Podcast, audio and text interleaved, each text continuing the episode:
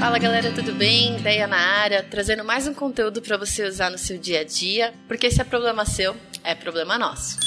Hoje eu quero comentar um artigo que fala: Pesquisas concluem, nós desperdiçamos nosso tempo no trabalho. E ele foi escrito por um cara chamado Pim. Aqui no artigo só fala Pim, mas quando você clica no nome dele, aparece Pim de Moore. Acho que é assim foi o nome dele. E basicamente ele traz alguns resultados dessas pesquisas, comentando do quanto mais produtivo, mais feliz e mais satisfeitos nós somos quando nós reduzimos a quantidade de reuniões no nosso dia a dia. Bora lá?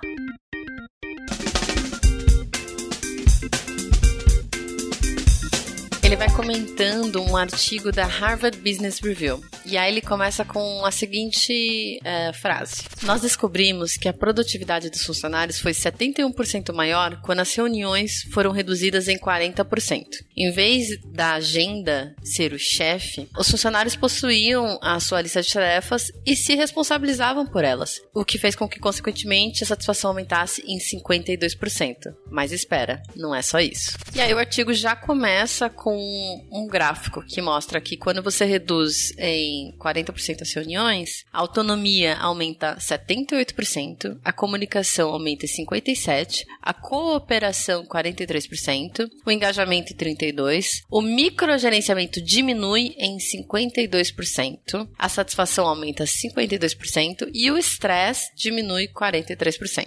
O número aumenta ainda mais, melhora ainda mais quando a gente reduz uh, em 80% as reuniões. Então, a autonomia sobe para 86%, a comunicação vai para 65%, a cooperação 58%.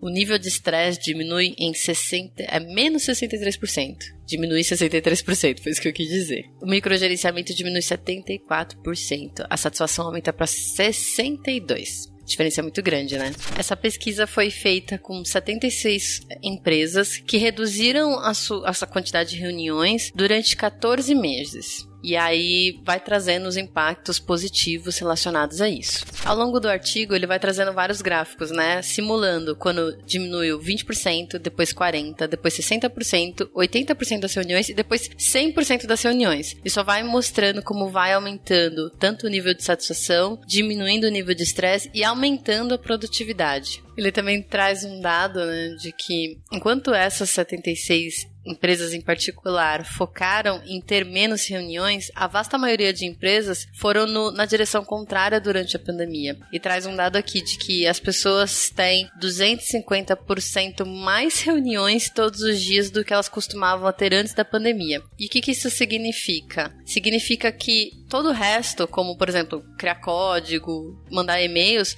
fica para mais tarde. E aí ele traz essa reflexão. Aparentemente a gente continua a aumentar o tempo que a gente gasta em reuniões que claramente reduzem produtividade, acabam com engajamento, causam estresse. Então ele se pergunta: o que, que a gente está fazendo? E ele continua: felizmente tem uma cura, que é tão simples quanto você pode pensar. Reduz o tempo que você gasta em reuniões. Sério. É só isso. E ele traz um case, fala que a gigante de software SAP anunciou recentemente um piloto em torno de dias sem reuniões. Então, o objetivo é dar mais liberdade para os funcionários antes do fim de semana. Conferências, chamadas telefônicas e de vídeo devem ser uh, dispensadas ou evitadas às sextas-feiras. Isso ajuda a fornecer mais tempo de qualidade sem perturbações nesse dia. E aí, a head de People Experience explica: Atravessamos a semana de trabalho em alta velocidade, mas o que fica no esquecimento é a oportunidade de trabalhar intensamente nas coisas, aprender coisas novas ou respirar fundo durante a pausa para o almoço. Linda jogada, SAP.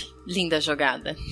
então ele traz. É, quando a gente olha de volta o gráfico e a gente pensa em dispensar todas as reuniões, não parece uma boa ideia. Apesar de que ainda assim, quando dispensa 100% das reuniões, tem um aumento de engajamento e produtividade e cooperação, quando você dispensa 100% das reuniões, ainda assim o engajamento, produtividade e cooperação são menores do que quando você reduz 80% das reuniões. Então, qual é a conclusão? Você escolher direitinho quais reuniões você vai jogar fora. Vamos então começar com três dicas Dica número 1. Um, crie um ritmo de reunião fixo para sua equipe e organização, que inclui uma seleção rigorosa de reuniões verdadeiramente vitais.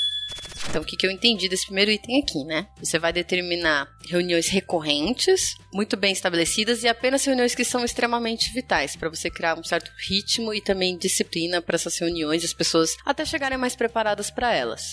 E ficar evitando pipocar qualquer tipo de reunião a qualquer momento, onde as pessoas às vezes chegam para a reunião e nem têm clareza do que, que aquela reunião vai resolver. Próxima dica. Dica número 2. Para 99% de suas reuniões restantes, a palavra mágica é assíncrona. Faça as coisas de forma assíncrona. Colabore com os colegas, mas deixe que todos os façam em seu próprio tempo, em seu próprio ritmo. Use ferramentas de colaboração como Miro, Mural, Basecamp, Slack para fazer funcionar. Aqui tem um ditado importante que eu aprendi lá no Officeless, que é estar online não é necessariamente estar disponível. Então, escreva boas mensagens, capricha na sua comunicação escrita, deixe claro quais são os seus pedidos, quais são suas expectativas, necessidades e envia sem esperar que a pessoa vai responder na hora. Porque aí você realmente dá liberdade para a pessoa trabalhar é, de forma remota, trabalhar no tempo dela e te responder quando ela puder. Dica número 3. Aumente a transparência sobre quem está trabalhando no que.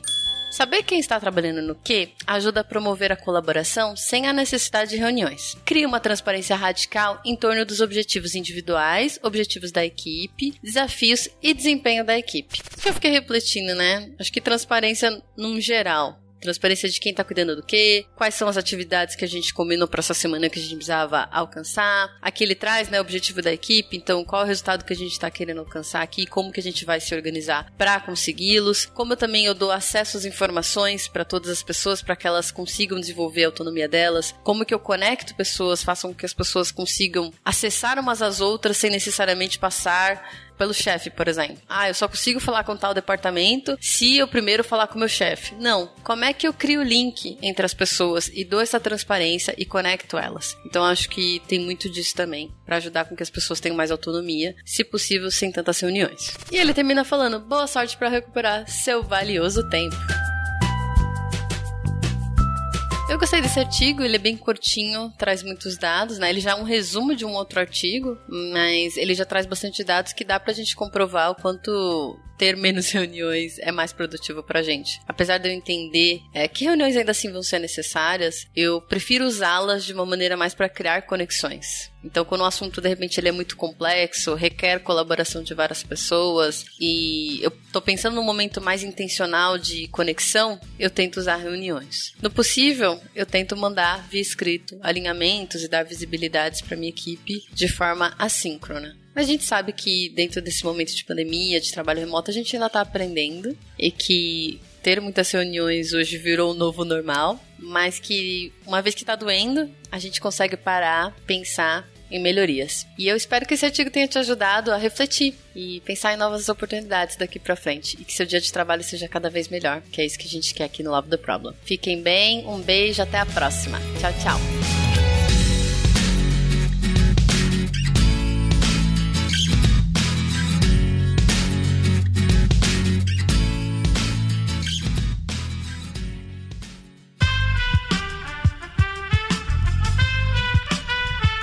Esse podcast foi editado por Aerolitos Edição Inteligente.